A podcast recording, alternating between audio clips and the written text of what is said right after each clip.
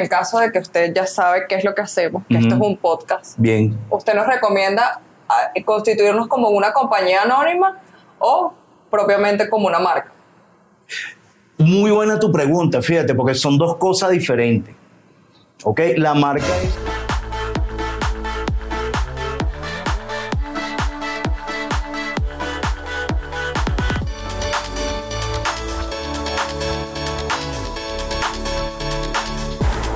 Sean bienvenidos a un nuevo episodio de Ni tan Correctos, una nueva semana, un nuevo episodio. Seguimos en nuestra temporada número 11, en nuestro nuevo estudio, como siempre.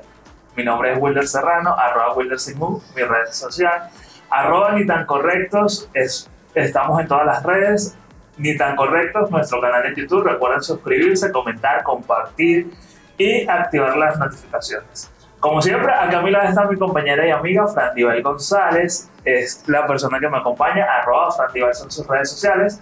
Tenemos invitado en estudio, como pudieron haberlo notado a través de este video, ¿quién nos acompaña el día de hoy, Fran Dival? Roberto Suárez, bienvenido a tu podcast Ni tan Correcto. Gracias, muchas gracias. Eh, bueno, todo un placer estar aquí. Eh, bueno, gracias Sandivel por invitarnos a esta, bueno, esta reunión, esta reunión informal donde, bueno, hablaremos de lo que ustedes quieran. Me encanta porque el, el profe trajo su maletín y nos Mm. va a hablar propiamente, él es abogado. Venimos preparados. Ay, sí. Porque él nos va a dar hoy una asesoría para nosotros como ni tan correctos y que seguramente a ustedes en el futuro les va a servir porque lamentablemente hoy en día existe demasiada desinformación a la hora de tú registrar tu marca como tal. Entonces, profe, vamos a darle cabida a, este- a- a todo este tema. Siéntase cómodo. Bien, bueno, escucho su pregunta porque es más, más sencillo para mí. Mire, este es nuestro, este es nuestro logo como ni tan correcto. Aquí. Ok. Cuéntenos cómo es todo este trámite, qué tenemos que hacer, porque ya tenemos lo más importante, que es este, dos personas que están unidas Ok, exacto. para hacer esto. Sí, dos personas están unidas y lo más importante, una idea. Oh, una idea. eh, Por allá el pospo, ¿eh? El postproductor. Sí, ajá, gracias. Eh, una idea que ustedes eh, quieren explotar eh, comercialmente, quieren hacer un servicio, ¿no? Prestar un servicio. Y ya con eso ya, digamos que tienen el paso inicial, como bien has dicho. Sin embargo, eh, debemos formalizar ante la ley todo lo que son nuestros signos distintivos, ¿no? Para evitar lo que es el plagio, evitar la confusión, digamos, marcaria, es decir, de que eh, otras personas que den un servicio similar a nosotros eh, utilicen símbolos o signos similares. Eh, ¿Qué es lo primero? Bueno, no, en Venezuela tenemos un organismo que es el Servicio Autónomo de la Propiedad Intelectual. Ese organismo es el que se encarga tanto de la propiedad industrial, que es lo relativo a las marcas, como el derecho de autor, que es otra cosa que, bueno, después, si ustedes gustan, hablaremos un poco más de ello. ¿Qué es lo que tienen que hacer? En primer término, dirigirse al SAPI, ¿ok? Y hay que solicitar una búsqueda, ¿ok? Una búsqueda, en este caso, del logo. A ver si hay un logo parecido eh, o no lo hay. Si está, no hay ningún parecido y está disponible, entonces a partir de allí es que podemos iniciar el procedimiento. ¿Cómo es el procedimiento? Bueno, ya una vez que pasó el examen de el, um, la búsqueda y que nuestro logo no tiene problema, bueno, hay dos búsquedas, disculpen, la de el logo y también la fonética. Ok, a lo mejor nuestro logo eh, pasa la prueba de que no se parece a otro, pero pudiera ser la, la parte fonémica, foné- fonética, perdón, ni tan correcto, a lo mejor hay otro parecido, con el mismo servicio. Espero que no. No, no lo creo. Y le ponemos que ni tan correctos tres. Bueno, entonces fíjense, luego de ese examen es que ya se puede iniciar el procedimiento eh, con una planilla donde usted solicita allí con su dato, dependiendo si es eh, persona jurídica o Persona persona natural, ¿ok? En este caso ustedes, ya supongo, por Frondivel deben ser persona jurídica. No, no, No. somos. Queremos es registrar nuestra marca. Solamente sería Sí. entonces a nivel personal, usted lo puede hacer. A menos Y- que, empe- que empecemos a vender camisas y esas cosas. No, no, tiene, no eh, cero. sociedad mercantil. No. solamente estás trabajando el nombre. Sí se puede, que hay gente que piensa que exclusivamente las sociedades mercantiles o asociaciones civiles pueden tener marca, no, también las personas naturales. Entonces hacen su solicitud como persona natural, hay que rellenar una planilla, eh, hay, en esa planilla le piden cuál es el tipo de servicio que usted va a ofrecer. ¿Ok? Porque no puede, por ejemplo, no hay una marca general para todos los servicios. ¿okay? Mm. Cada, marca tiene una clase. Eh, por ejemplo, ustedes ofrecen servicios de comunicación y tal, pero eso no sirve para, por ejemplo, alimentos. Claro. Ok.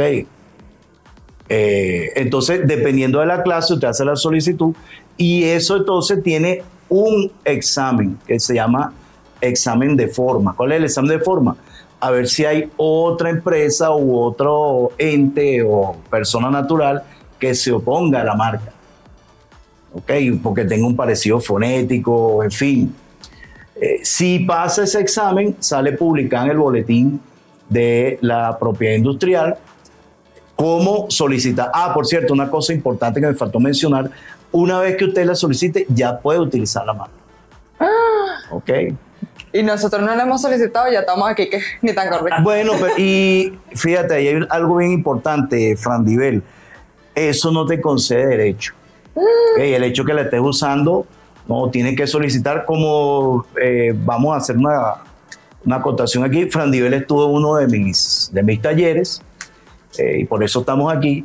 Eh, entonces, fíjate, en este caso, acuérdate lo que mencionamos en el taller, la propiedad industrial, el registro es el que concede el derecho. Es a la inversa que el derecho de autor. Entonces, eh, ya una vez solicitada, tú puedes, ya una vez solicitada, puedes utilizar la marca.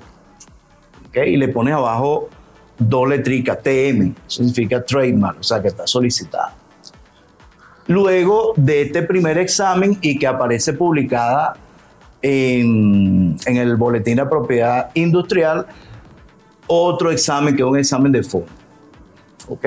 Ya si pasa ese examen, eh, es lo que aparece de nuevo publicado el boletín como concedida. Mm. ya cuando eso yo lo veo en nuestro futuro. Sí, sí, no. Y cada persona puede hacer estas gestiones sin necesidad de abogado. ¿ok? Puede. Eh, Tú tienes el tuyo, mi amor. Sí, eh, puede dirigirse al SAPI eh, por sí misma. Claro, hay gente que prefiere el abogado porque hay que estar pendiente. Pues ahora en Internet, eh, una vez que usted hace la solicitud, se le abre una cuenta, le dan una clave, le dan un usuario. Entonces uno puede estar pendiente de estos pasos que estoy yo señalando aquí.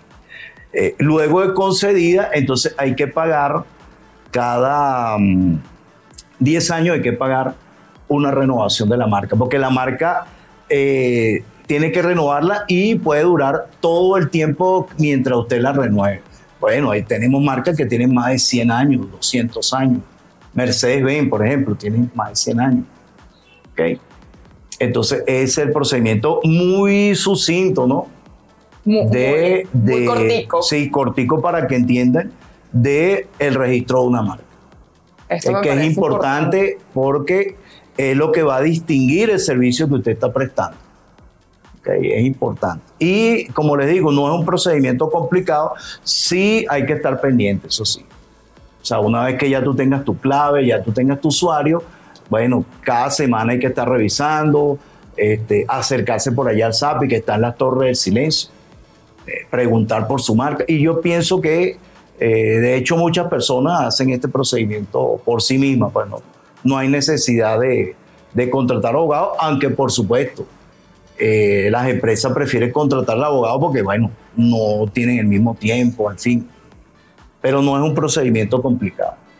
Ahora que en el caso de que usted ya sabe qué es lo que hacemos, que esto es un podcast, Bien. ¿usted nos recomienda ah, constituirnos como una compañía anónima o propiamente como una marca? Muy buena tu pregunta, fíjate, porque son dos cosas diferentes. ¿Ok? La marca es un signo distintivo que distingue, valga la redundancia, o señala un servicio que tú estás prestando. Mientras que una sociedad mercantil es una persona jurídica que te permite, como tienes un socio, actuar con el socio, eh, digamos, en el mundo jurídico, pues, firmar contratos. Eh, fíjate, por ejemplo, la responsabilidad de una sociedad anónima está en el monto de su capital. Mientras que tú como persona natural son todos tus bienes. ¿Ok? Entonces hay un problema, entonces tú tienes que asumir económicamente el riesgo con tu patrimonio. Mientras que con la sociedad anónima o una asociación civil, pudiera ser una asociación civil de artistas, pues. ¿ok? Pudiera ser. Y nos sobran que los artistas. Por eso, hay varias opciones de asociación. En este caso, eh, el caso particular tuyo, yo lo haría una sociedad mercantil. Pienso que es la forma más adecuada para eh, firmar contratos, relacionarse jurídicamente con las otras partes. ¿no? Entonces pienso que la más adecuada es la sociedad mercantil. Y aparte la marca, porque una cosa es el nombre comercial, que es el que vas a utilizar para tu empresa, y otra cosa es la marca. Fíjate, vamos a poner un caso aquí en Venezuela, el caso de McDonald's. McDonald's en Venezuela tiene una empresa que es la operadora que se llama Arcos Dorados. ¿Ok? Arcos Dorados es el nombre de la empresa, ese sería el nombre comercial. Pero ellos utilizan la marca McDonald's. Son dos cosas diferentes. Incluso a veces no coinciden. Qué sé yo, una empresa se llama eh, Ricardo y Asociados y la marca podría ser esta. Ni tan, correcto. Exacto, entonces son dos cosas diferentes. Bueno, vamos a anotar esas dos aquí. y lo adecuado sería, disculpa la, la, interrupción, lo adecuado sería este, tener ambas. ¿no? sea, tener ambas y bueno, tener todo eso correcto, pues tener al día lo que es el CENIAT, este, activarse jurídicamente, es lo mejor que andar irregular. Claro, claro. Ok, es lo que yo siempre recomiendo. No, y nos parece bastante un buen consejo porque nosotros, como puede ver, hemos invertido. Ah, no, usted no lo sabe, pero le lo voy a contar. Sí, se lo voy a comentar. Eh, inicialmente nosotros empezamos fue solamente con audio y grabábamos, era cada uno desde su casa con una aplicación que se llama Anchor. Y hoy en día fíjese hasta dónde hemos llegado, ya tenemos otro estudio, tenemos este personal que está con nosotros, nuestro amado Darwin, y entonces, pero seguimos juntos y tenemos planes de, seguir creciendo. Por eso esta iniciativa de traerlo para acá, para que no solamente nos explicara esto. Pero generalmente la tecnología que nosotros disfrutamos tiene como 50 años de, de atraso con respecto a la que tienen los centros tecnológicos de investigación. Eh, se dice que, por ejemplo, en el caso de la Segunda Guerra Mundial, los nazis están adelantados 50 años mm. con respecto a los aliados. Lo que pasa es que se volvieron un poquito locos allí y bueno, eh, pero fíjense que, por ejemplo, los viajes espaciales se hicieron con tecnología nazi.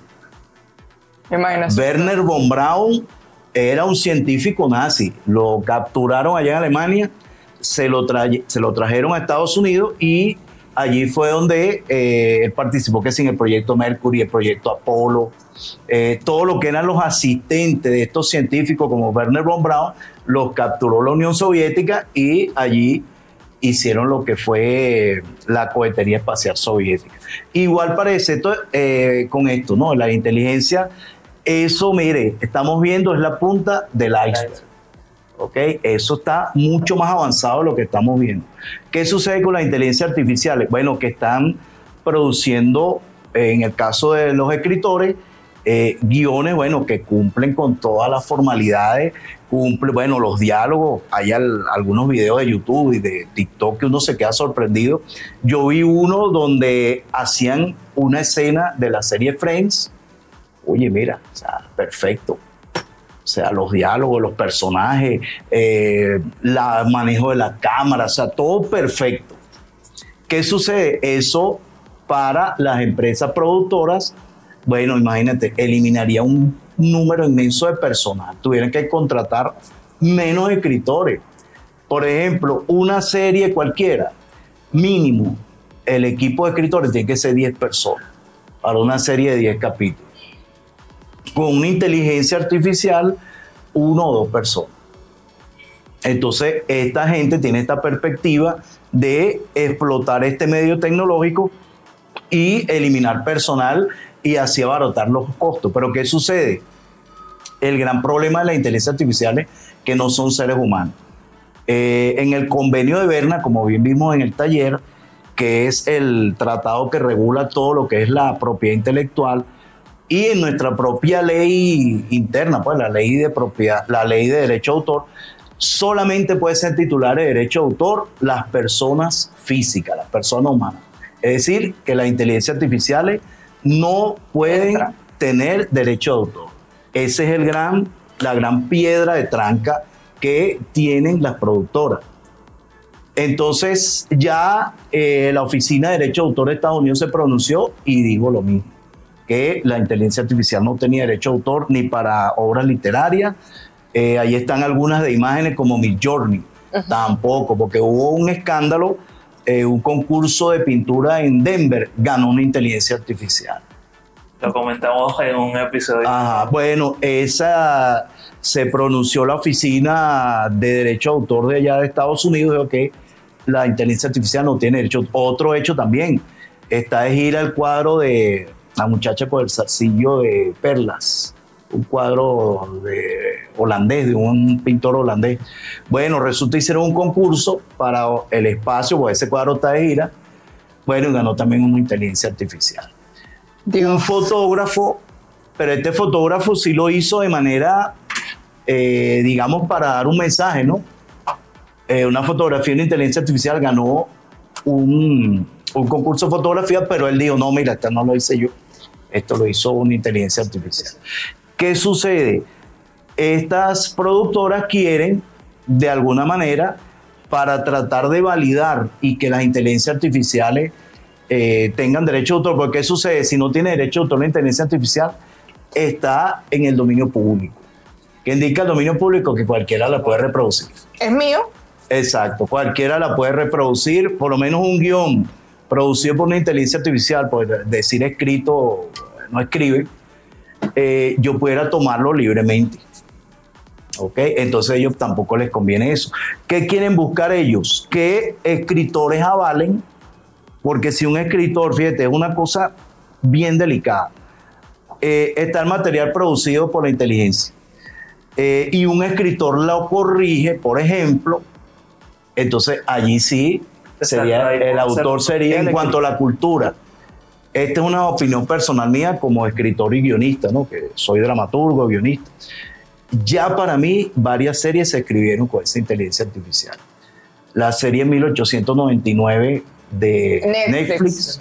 Para mí esa serie se escribió con una inteligencia artificial. De hecho, se le acusó de plagio, porque las inteligencias artificiales son como una gran aspiradora, ¿no? Ellos toda, ellas toda la información que está en Internet la recopilan y después la acomodan. Eh, si le pides un guion, bueno, en un guion. Resulta que parece que tomaron elementos de un cómic brasileño y yo me di cuenta por la estructura, porque fíjense que eh, eh, en, digamos, en drama, en guion, hay lo que se llama el nudo dramático. Y el nudo dramático debería aparecer, si estamos en una serie de 10 capítulos, en el primer capítulo.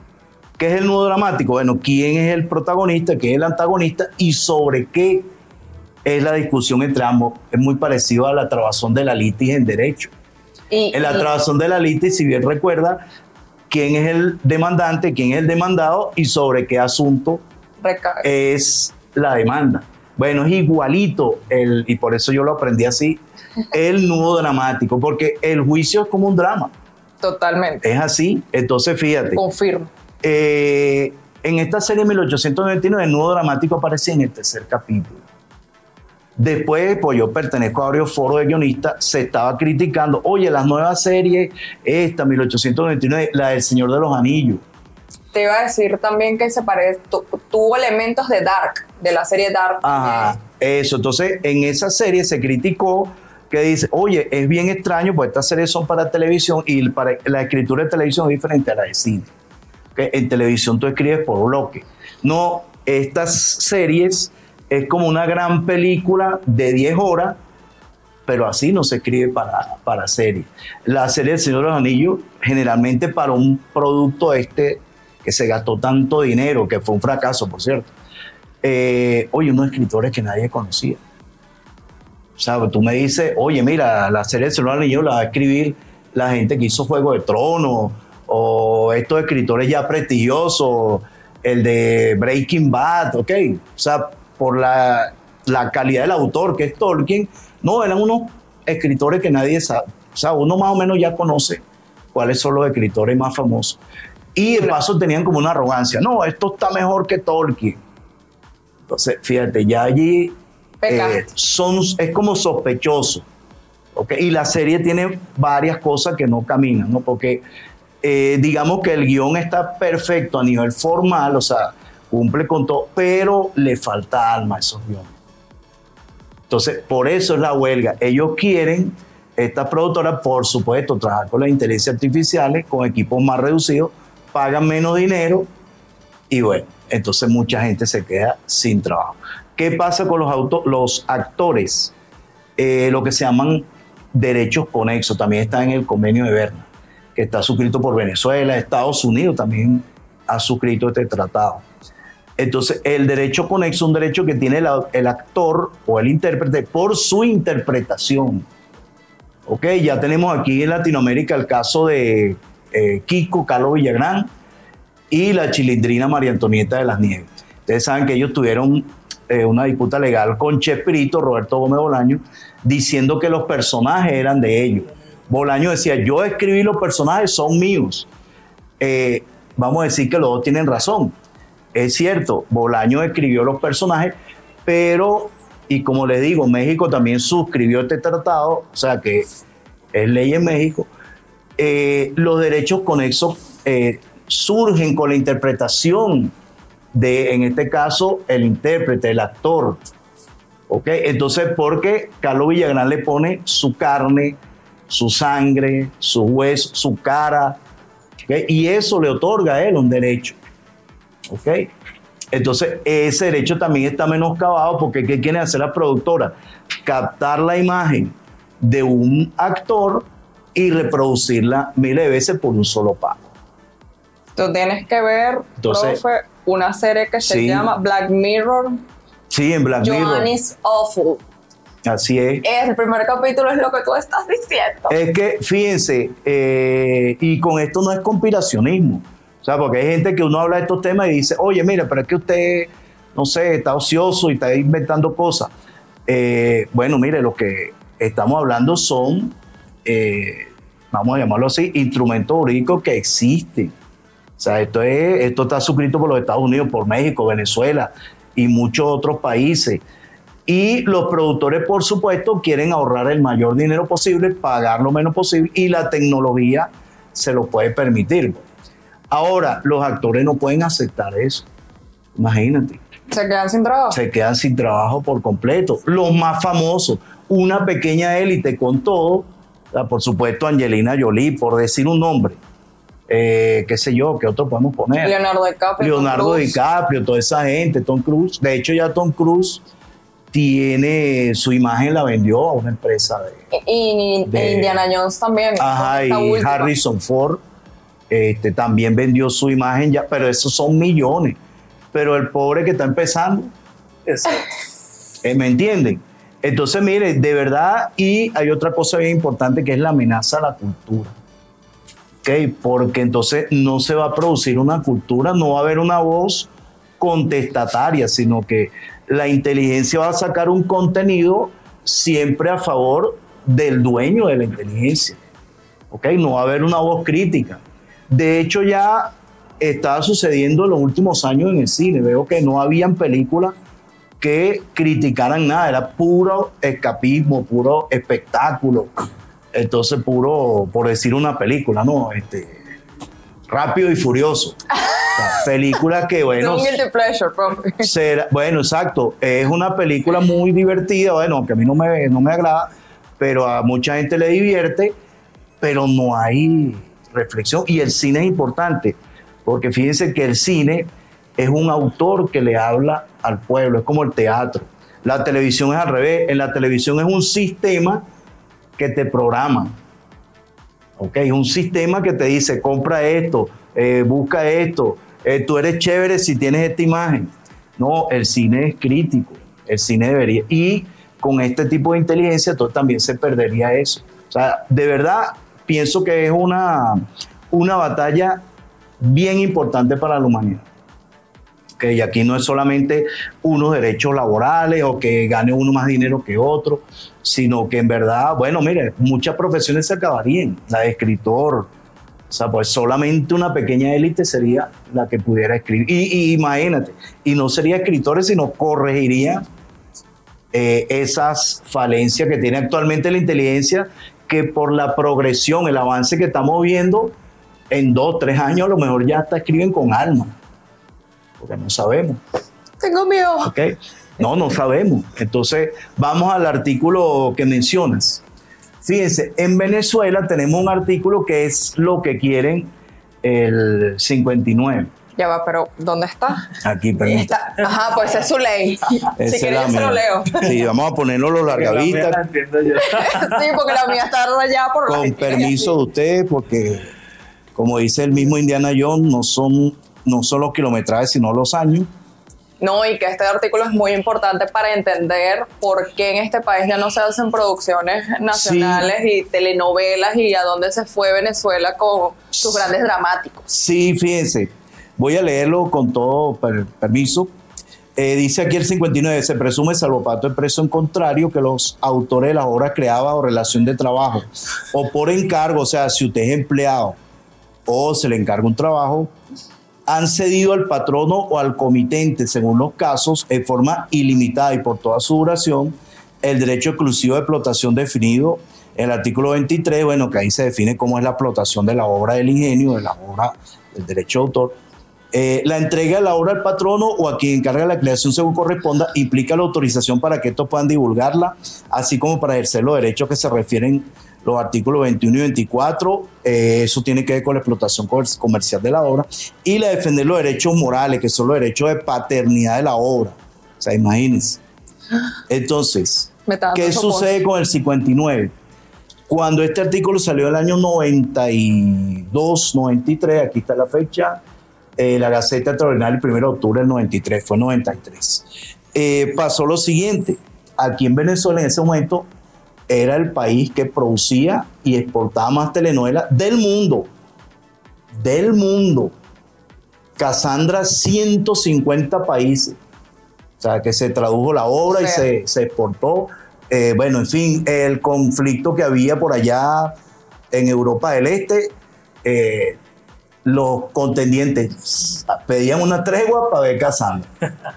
Eh, créanlo, créanlo, o sea, era una, una cosa impresionante. Bueno, nuestros artistas fueron a España, bueno, de hecho en España estuvo eh, La Dama de Rosa, estuvo Cristal, bueno, en México. En fin, la telenovela en, en, cierto, no, ciertamente era el producto de exportación, digamos, de producto cultural más grande que tenía Venezuela. Con esta ley, fíjense que se parece mucho a lo que quieren hacer los productores, de que con un solo pago ya entonces usted cede todo su derecho como artista. Bueno, estaba la señora Delia Fiallo aquí en Venezuela, se fue. Agarró su cachachá y se fue. Yo no me calo este artículo. O porque yo no soy. De hecho, este artículo sería incluso inconstitucional porque pudiera considerarse esclavitud. O porque si usted eh, escribe una telenovela, por ejemplo, y ya al entregarla le pertenece al patrono o al comitente, este, que no estaría malo por la primera grabación o la primera emisión de la telenovela, pero ¿y la subsiguiente? O si me votan del canal, por ejemplo, o me retiro, pues puede ser que yo también me retire. Debería yo recuperar la obra, o como explicamos en el taller, el derecho de autor es otro tipo de derecho, no es como eh, otro tipo de actividad. Vamos a poner, construir una pared. Por supuesto, usted construye una pared. No es decir, bueno, yo me voy a mis ladrillos. por supuesto que no, pero el derecho de autor tiene otra estructura. Acuérdense que, de, bueno, acuérdense, ¿no? Eh, el derecho de autor tiene una duración distinta. Es toda la vida del autor más 60 años después de muerto. ¿Ok? Entonces, imagínense, usted entrega una obra y ya perdió los derechos de esa obra. O sea, es un artículo que perjudicó notablemente la producción de telenovelas, pues se fue la gente. No quisieron escribir más Leonardo Padrón. Leonardo Padrón fue uno de los pocos que se mantuvo. ¿Ok? Este, bueno, y fíjate, ya escribe afuera también. Este, hubo el caso de la telenovela um, Juana la Virgen, que eh, la autora de esa telenovela tuvo que demandar afuera en Estados Unidos. Y ganó la demanda y le están pagando, bueno, todo esto que no le pagaron cuando. Cuando porque imagínense, de esa telenovela han hecho dos versiones y a esa autora no le habían pagado nada. O sea, hicieron una versión en español con otros actores y eh, otra, otro canal, cero, le pagaron cero. Y después hicieron una versión en inglés y tampoco le pagaron nada. Bueno, allí ella demandó y en Estados Unidos ganó y tuvieron que pagarle por esas dos versiones. Entonces, eh, estamos claros, y bueno, y ustedes que son emprendedores, miren, la idea es que todos ganemos. O sea, yo entiendo que eh, el productor que arriesga su dinero eh, tiene que perseguir más dinero, eso lo entiendo yo, pero no es que yo voy a ser un esclavo. O sea, no es que yo entonces duro un año entero de mi vida de crear una telenovela y me pagan tres lochas, como decíamos antes.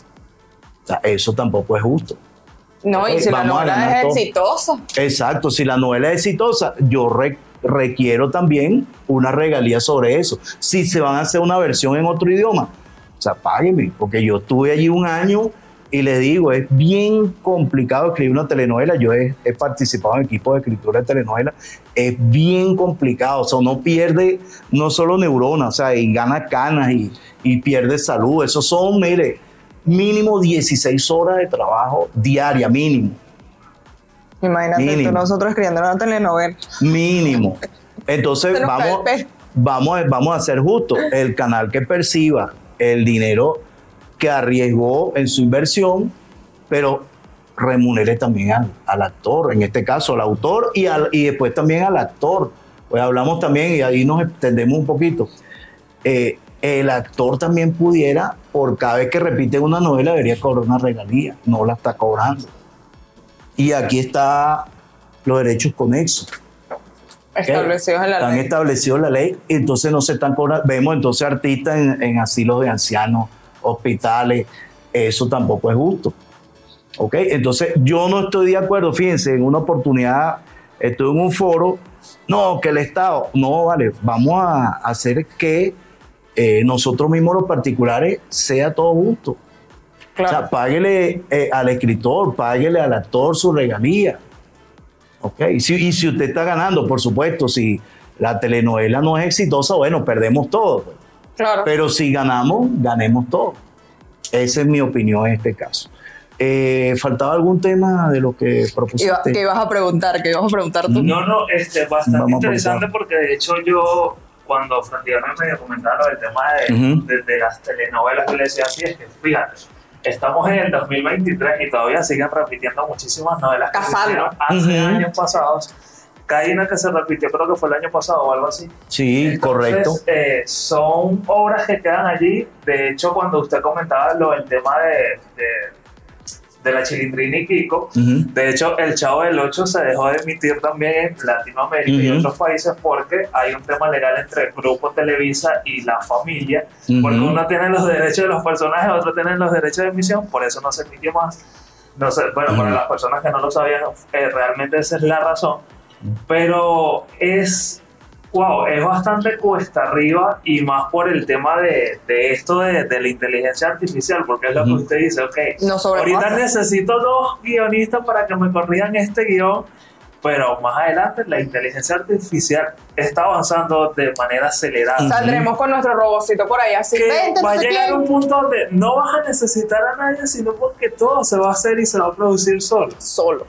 Entonces, eh, ¿cómo, o sea, cómo tú, cómo tú tienes esa, en este caso, esas ganas de, de hacer algo si, si no sabes? Si ya está todo inventado. Exacto.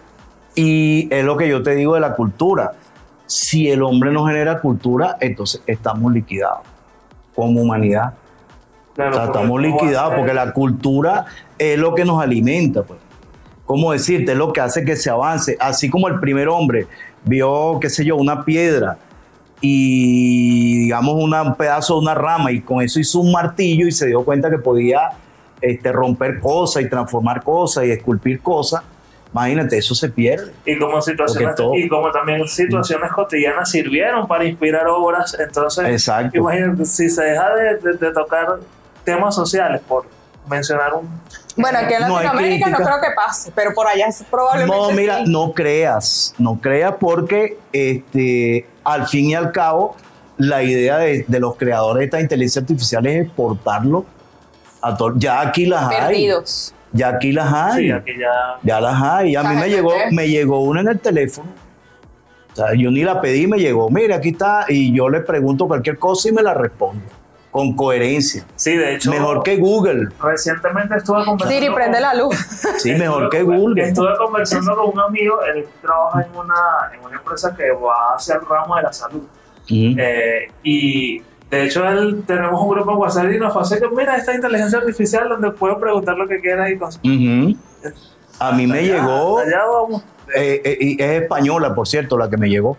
Este, y lo que tú quieras, o sea, yo le eh, como uno tiene más o menos información, como dice Sócrates, no, solo sé que no sé nada, pero bueno, la vida y, que uno le gusta la lectura y bueno, cuando uno escribe también uno investiga mucho. Entonces le hago unas preguntas rebuscadas, mire, y me las responde con coherencia. Bueno, imagínate, con esa inteligencia los chamos de, para hacer las tareas. bueno, eso es facilito, van a hacer las tareas, porque es que responde lo que tú quieras. Y que, no aprendió.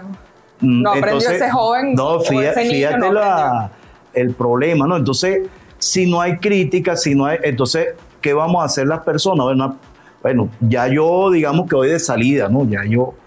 Eh, digamos que soy adulto contemporáneo, pero los muchachos nuevos. Exacto, la generación que viene. Ajá, entonces ¿qué van a ser? Puros consumidores, porque también se habla, fíjate, con la gran cantidad de empleos perdidos, de una renta básica universal. O sea, que cada persona, bueno, fíjate, eso se ve en una película, hablando de películas, de que la protagoniza este caballero, ¿cómo se llama? El Justin Timberlake. El precio del mañana. In Time se llama la película. Ajá. Que por el precio del mañana. Yo lo voy a discutir este domingo. Ah, ah bueno, fíjate, Fran Bueno, mira, ahí las personas tienen un brazalete y tienen un dinero allí. O sea, que le toca. Se hizo realidad. lo que yo siempre digo, que el tiempo es dinero. El tiempo es oro y dinero, exacto. Entonces, fíjate, vas a tener tu renta básica para consumir, porque si no haces más nada, no tienes trabajo, no tienes, imagínate. O sea, porque todo eso lo van a hacer la inteligencia. Hay una obra que también le voy a recomendar que se llama, pero lean el libro, El hombre bicentenario, de Isaac Asimov. Él ahí plantea, por cierto, los, los, los abogados, estudiantes de derecho, más todavía se la recomiendo, es un juicio donde un robot pide que lo reconozcan como humano. Porque empieza a hacer creaciones artísticas ese robot. ¿Viste, David? Yo la vi, era de, nuestro favorito, Robin Williams. Robin Williams, sí, pero allí se, en, el cine se buscó fue la parte que digamos más como melodramática. O sea, que el robot se enamora, o sea, se van por otra. En la obra literaria sí se van por lo que le estoy diciendo, que es el problema que estamos viviendo en la actualidad. Fíjense que allí la empresa, porque es una empresa que es la que se dedica a producir los robots, por ética, eso es algo bien importante, lo recalqué mucho en el taller, por ética no fabrica más robots de eso. Por ética, dice, como salió este robot inteligente, no hay más robot inteligente. Vamos a hacerlo todo igualito como antes. No, esta es una excepción. No, ahora más bien lo que tú dices. O sea, progresivamente van a ser más avanzadas, más avanzadas, más avanzadas. Entonces, y a la tecnología usted no la puede parar. O sea, eso es una ilusión. ¿Y cómo la regulas? Si no la No, pero, pero sí se, pero se puede regular. ¿Qué sería? Mira, cero derecho de autor para inteligencia artificial. Cero. Usted la puede usar de referencia, usted la puede usar, eh, incluso citarla como, vamos a llamarlo así, una cita bibliográfica, pero no que tenga derecho a producir contenido. Eso tiene, y eso desde Roma. Lo, bueno, tú que estudiaste, que eres abogada, lo derecho, el derecho romano establece muy claramente lo que son las cosas y las personas. Las personas tienen derecho, las cosas no. Entonces la inteligencia artificial, una cosa no tiene derecho. Muy sencillo, ese sería el, principio. Ah, pero fíjense, y con esto voy a ser un poquito a lo mejor polémico. Estas leyes nuevas, eh, por ejemplo, de derechos de los animales. En España acaban de promulgar una ley en la cual usted no puede matar una rata si entra en su casa. Mm, Te tiene que invitarla a salir. Imagínate tú. O sea, no puede matarla porque el animal tiene La derecho. peste y la peste. Ajá, bueno, imagínense. Pero que está buscando esa ley que las cosas tengan derecho. Por supuesto. Ah, o eh, este tipo de cosas, derechos por manifestaciones de voluntad. Eh, como les digo, yo estoy de acuerdo con cualquier lucha, eh, digamos, de reivindicación social. Cualquier reivindicación social, yo estoy de acuerdo, pues yo pienso que debemos ser todos iguales ante la ley. Ah, pero este tipo de ley ahora, no, que yo me creo un animal, entonces yo soy un animal. Peligroso, porque una inteligencia puede manifestar, yo soy hombre. Ah, entonces este manifestó que es hombre, la inteligencia es hombre. Peligroso, porque entonces ya tendría derecho. Exacto, pasarías a tener derechos. Estás viendo entonces por dónde, porque esas leyes uno las ve y todo, ay, qué ridículo, esta gente sí es estúpida. Mire, eso no es nada estúpido, esa gente sabe lo que está haciendo.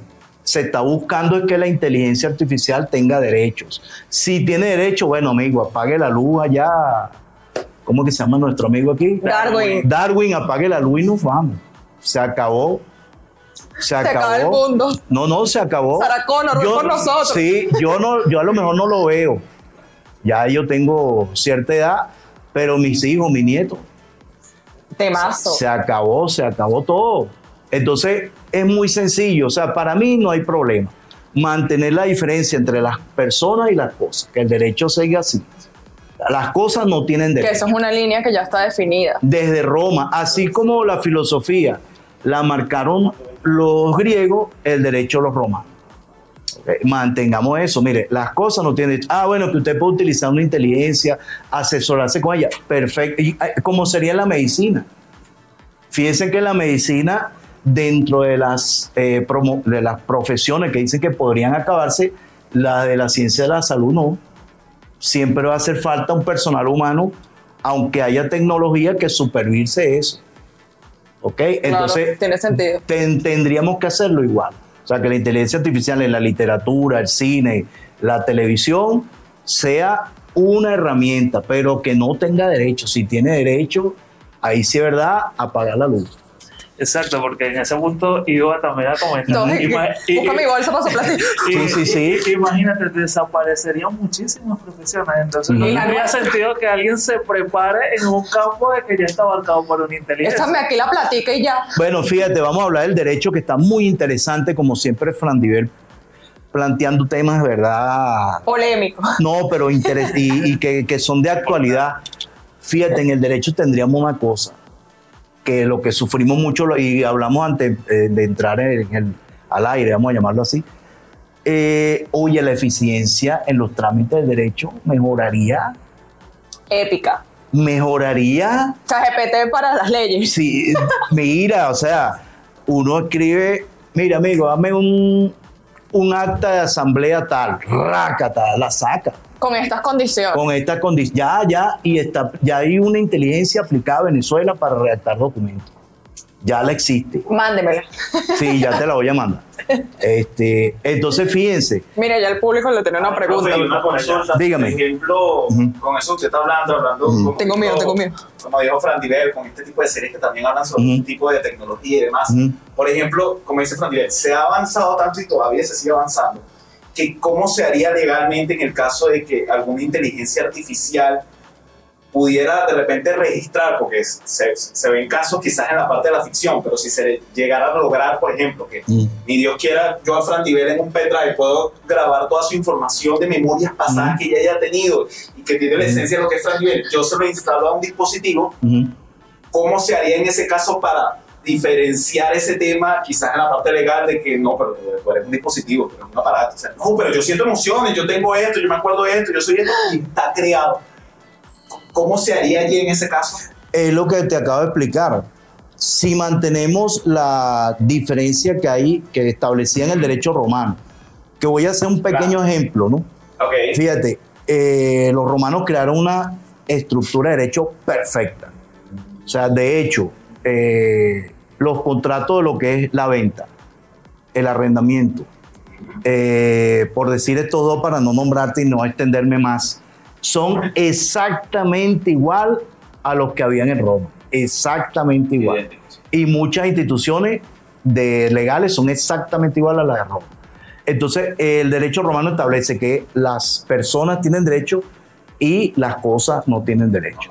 En ese caso, si se mantiene eso, ese pendrive no tiene derecho. Eso sería una información. Estás viendo mucho Black Mirror. No, pero es que está bien, mire. se lo eh, digo porque ahí de repente se puede ir esta parte que se ha visto en otra serie, que se me olvida el nombre, de qué es una persona y qué representa una persona. O sea, cuál es el significado y el concepto de lo que a nosotros como seres humanos nos da esa esencia. Es decir, yo le conecto ese pendrive y el pendrive va a tener todo, yo soy fan nivel, o sea, y siento esto y siento amor y siento entonces, pero, esa más allá de lo que usted está hablando, que está esa base, ¿no? De, ajá, pero eres un objeto. Exactamente. eres una creación de, de, eso, un aparato, un dispositivo. Eres un dispositivo, exacto. Entonces, por eso es que usted ven esas tendencias filosóficas que buscan materializar al hombre, quitarle su parte espiritual, vean por dónde van. Mm. Es, que mire, la idea es esa.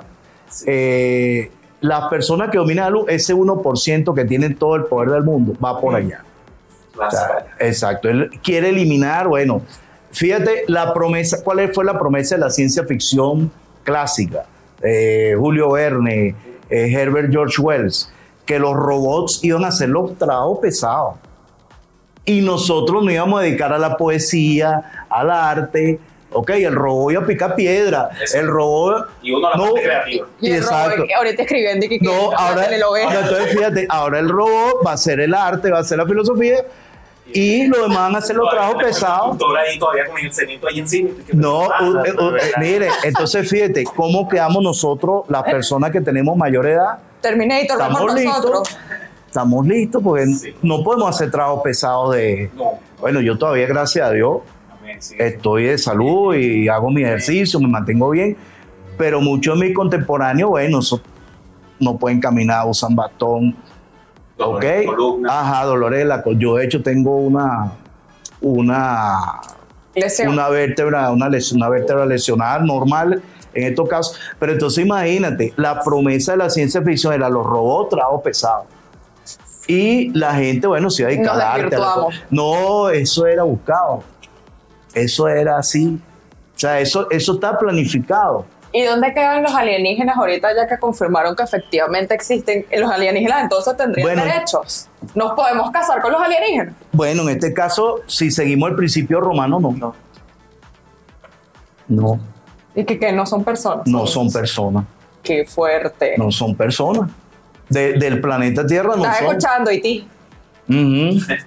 De paso, fíjate, eh, hay un porcentaje mínimo de diferencia genética entre un ser humano y un gorila o un chimpancé. Y no puede, no puede salir un híbrido de gorila y humano, ¿verdad? No. Bueno, imagínate uno de, extraterrestre que es totalmente diferente.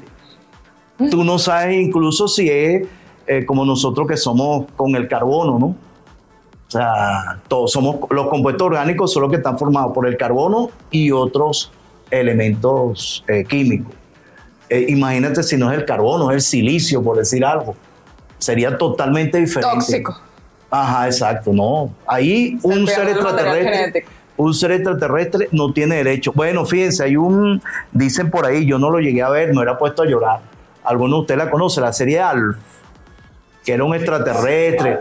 Bueno, el capítulo final se lo lleva el FBI y lo dice Qué voluntad, yo no he visto el final, pero gracias. No, no tiene derecho el extraterrestre. Claro. Porque no es, una cosa, pues no es un, ser humano. Entonces, fíjense, se ha hecho realidad la distopía. Yo les recomiendo leerse todos los libros distópicos y se van a sorprender. O sea, usted se lee Fahrenheit 451 de Ray Bradbury, es lo que estamos viendo, lo que llaman FUNAR, lo que llaman los libros que quieren condenar porque que tienen contenido que no va con ahora, que si lo que el viento se llevó, esa película es racista, no sé qué. Bueno, eso se ve en Fahrenheit 451 de Ray Bradbury. el cambio de lenguaje, este lenguaje que no estoy de acuerdo, respeto a las personas que estén de acuerdo, el lenguaje inclusivo, no sé qué, eso es 1984. Este asunto del consumismo, esto de, bueno, de que la gente vive solamente para consumir, eso es un mundo feliz de Aldous Huxley. Y después tenemos Black, bueno, fíjate, hay un, el primer capítulo de Black Mirror, la primera temporada, es como decir TikTok. Recuerdan que es un morenito que entonces hace contenido y no sé qué, entonces se quiere suicidar todo el tiempo, entonces en videos muy breves, ¿se acuerdan? Entonces, fíjense, eh, esas productoras te están enseñando el mundo que viene. Eso es lo que se llama programación predictiva. No, y que hay cosas que van mucho más lejos de Black Mirror, como Minority Report. Correcto. Que es, una, que es una película en la cual este Tom Cruise trata de averiguar quién es un asesino porque habían pasado ya no sé cuántos años y nunca se había cometido un asesinato y entonces antes, o sea, ahí en la serie, el eh, perdón, en la película, eh, baja, baja una pelotita y en la pelotita tú ves Pedro Pérez vamos para casa de Pedro Pérez. Y resulta que Pedro Pérez no se ha convertido todavía en criminal. Hasta ese punto llegaba, llegaba estos, estos, estos que eran como unos adivinadores, ¿verdad? Sí, utilizaban este, unas personas con eh, percepción extrasensorial. Eso es lo que se llama la preterintención en el derecho penal. la preterintención que es el, el, antes de que tú cometas el delito. Eso es lo que se llama la preterintención. Igual, fíjate el caso que... Vamos a hablar de ese caso un momentico rápido. Eh, una escritora denuncia que apareció un libro en Amazon que ella no escribió, pero que estaba a nombre de ella. Lo puse al final del taller. Total. Entonces, esta, esta persona se dirige a Amazon. Oye, Amazon, pero ¿qué pasó aquí? Yo no escribí este libro. Eh, no, mire, usted tiene que ir, fíjense lo grave lo que está pasando. Eh, usted tiene que dirigirse a, la oficina de propiedad intelectual y registrar su nombre como marca. Si no, usted no puede reclamar. Eso pudiera estar equivocado, porque yo he tenido casos donde personas que han querido montar obras de teatro en Estados Unidos con personajes de la vida real no han podido porque no tienen la autorización de los familiares con el derecho a imagen, que no habíamos tratado el, derecho a imagen. Son dos cosas diferentes, lo que es el derecho conexo y el derecho a imagen. El derecho conexo es eh, la representación artística, el caso de Kiko, el personaje Kiko. Y el derecho a imagen sería el derecho que tiene el actor, pero como persona natural, Carlos Villagrán. Tú como persona natural, y en Venezuela está consagrada la constitución. Tú como persona natural tienes derecho a tu imagen. Puedes incluso explotar tu imagen. Y tienes derecho a tu imagen. Si alguien se mete con tu imagen, tú puedes ejercer un recurso de amparo y que cesen de, eh, vamos a llamar así, afectar tu imagen personal. Eso existe también en los Estados Unidos, por eso me extrañó y por eso lo llevé al taller, porque en Estados, Unidos son muy severos con esto de la imagen. Bueno, la persona, la escritora, luego se fue al sitio donde va a publicar y bueno, igual ahí la, la pelotearon. Grave, porque entonces fíjense, eso es lo que se llama en derecho en eh, derecho anglosajón se llama compliance. Y en el derecho nuestro es responsabilidad penal de las empresas. Pudieran estar incurriendo en un delito Amazon, porque está violando el derecho a imagen de esa persona, que es lo primero, el primer atributo que tiene el derecho a imagen, tu nombre. ¿Sí o no? Total. Ese es el primer atributo, el nombre. De hecho, cuando usted íbamos otra vez a lo del taller, si usted va a hacer una producción audiovisual, eh, basada en hechos reales y va a tomar un personaje de vida real y no tiene la autorización, bien sea de la persona, y si la persona está muerta, su heredero, usted no puede hacer esa producción. Tiene que cambiarle el nombre al personaje y cambiar las situaciones. ¿Okay? Entonces, mira, grave, veo que las empresas, ahí tú ves, fíjate, dirán que uno es conspiranoico, pero ahí tú ves que hay un plan porque Eso, porque ellos son muy estrictos en Estados Unidos, son muy estrictos por el derecho a imagen, porque las demandas son millonarias. Entonces, ¿cómo es eso? No, yo no necesito registrar mi nombre. O sea, estás equivocado. Ese es el primer atributo de mi imagen, mi nombre. Entonces, vean lo grave. O sea, Amazon peloteó y es una escritora, no una escritora masiva, pues de éxito masivo. Es una escritora de temas, creo que de. De autoayuda. De autoayuda, creo que es la cosa, ¿no? Eh, bueno, que tiene sus seguidores, pues, que siguen ese tema. Y fíjate, la pelotear. O sea, ¿y cómo hace uno, por ejemplo, el, el Juan Bimba? O sea, agarrar, nuestro nombre. Por eso hay que tener mucho cuidado en las redes sociales. Cuando usted se inscribe en una red social, abre una cuenta, usted está cediendo su derecho a imagen. por si no lo sabía. Es verdad. Todo el mundo en ese taller que hoy que... Sí. No lee las términos de condiciones. Y que, acepta términos de aceptar. aceptar. Y bueno, esa foto, mira, ahí pueden utilizar la foto para lo que sea, cambiar, cambiarla, eh, digitalizarla. Bueno, ustedes no ven ahora, están saliendo, pero es a cada rato. Foto que si, qué sé yo, esta joven Emilia Clark. Entonces te la ponen con bikini, no sé qué, y, no es Emilia Clark, pero igualita, parece que fuera Emilia Clark. O sea, entonces, eh, ¿qué pasó? Bueno, esa persona se dio los derechos conexos porque es el personaje de, de Juego de Tronos, ¿cómo se llama el personaje? Daenerys, Daenerys Targaryen exactamente. Entonces, fíjate, ahí se ve porque esa gente, mire, el anglosajón por todo pide plata. O sea, no es como nosotros que hacemos las cosas así gratis. Eso, mira, si aparece allí es que esa persona le pagaron un dinero. Entonces, mire lo grave. O sea, usted cuando abre una red social está cediendo gratuitamente su imagen. Entonces, bien problemático. Hay que tener, y entonces eso te lo mira, te lo pueden escanear, cambiarlo a lo mejor un día tú estás viendo, qué sé yo, un juego de basquetbol y sales tú en el público. Oye, mira, ese soy yo. ya apareció un aficionado, está en el, en el, en el, estadio de, de basquetbol, lo escanearon allí mismo y salió clavando la pelota. No, no, mira.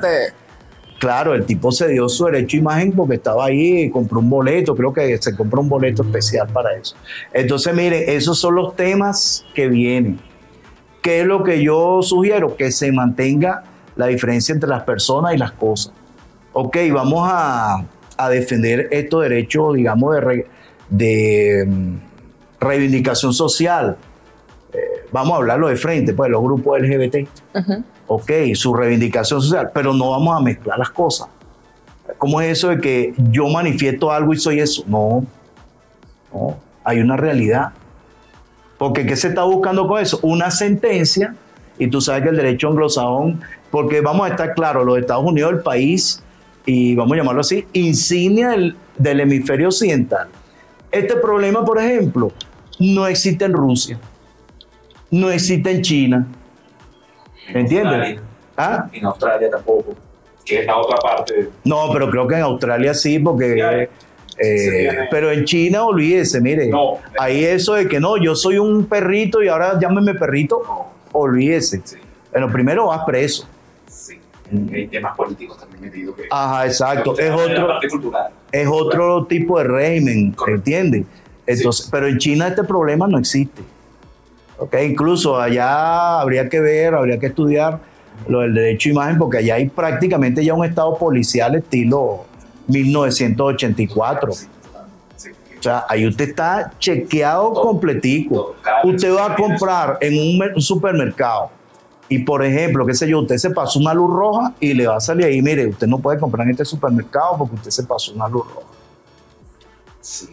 Este, ah, no, no. Fuerte. fíjese, ahí viví hace poco, es que es impresionante la tecnología. Eh, unos estudiantes chinos con unos aparatos así como unos audífonos para evitar que se copien. No entra inteligencia artificial, no es nada. Están ahí los tipos aislados y haciendo su examen.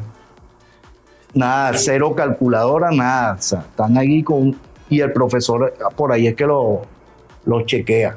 Casi todas las clases son a distancia. Bueno, cultura. Ahorita que usted nos estaba hablando, yo no sé si mm. chicos lo han hablado tanto en otros capítulos. El tema, por ejemplo, creo que alguno de ustedes se lo había comentado, chico, el tema de TikTok, por ejemplo. Que aquí en esta parte, como dice usted, la diferencia que hay entre Occidente y, y de, de, cultura a cultura, que en TikTok en China, eso es una aplicación que se utiliza para instruir, para enseñar. Correcto. Clases por allí, y hay un desarrollo cultural educativo a un nivel que acá es como dijeron los muchachos con una TikToker. Y aquí de, del baile, ajá, y de, de, otras cosas que tienen también que ver con, nuestra, con nuestro tema cultural, pero todo va llevado también a los medios de comunicación, cómo gestionan Sí, y lamentablemente, o sea, y, y, con esto no, pues yo, yo no, yo no estoy en política y nada por el estilo, Ajá. pero sí veo que eh, como potencia los Estados Unidos están en decadencia.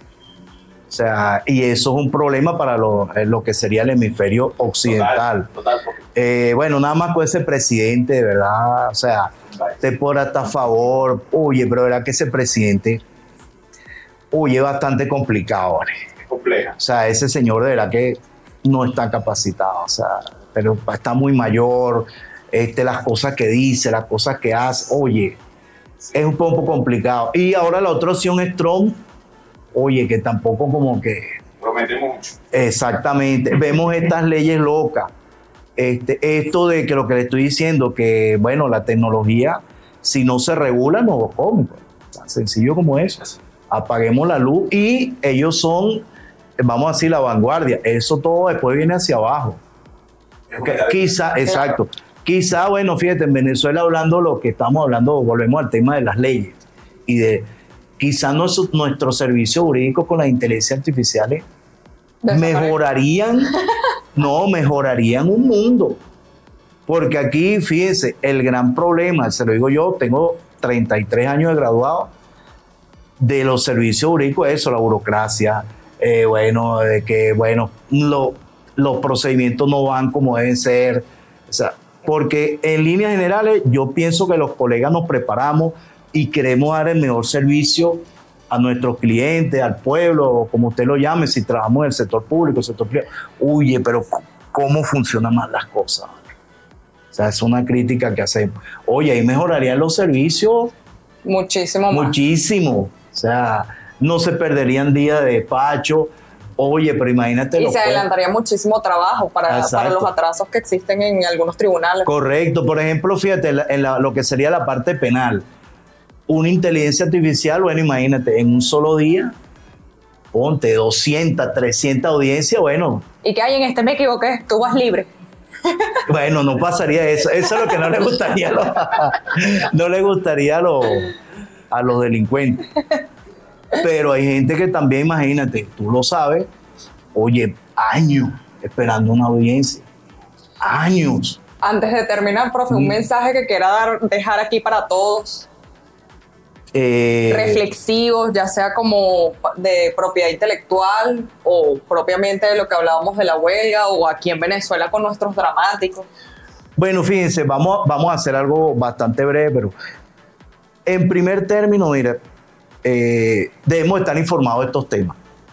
Eh, yo me he propuesto, como bien lo hablamos en el taller varias veces, bueno, yo estoy a la orden para consultas, eh, bueno, damos talleres, doy charlas gratuitas, eh, de que la gente esté informada de estos temas y nosotros también como ciudadanos, pero buscar de verdad, eh, vamos a llamar así, la información precisa, ¿no? Porque también en TikTok, en, en, YouTube, a veces hay información que no es la adecuada.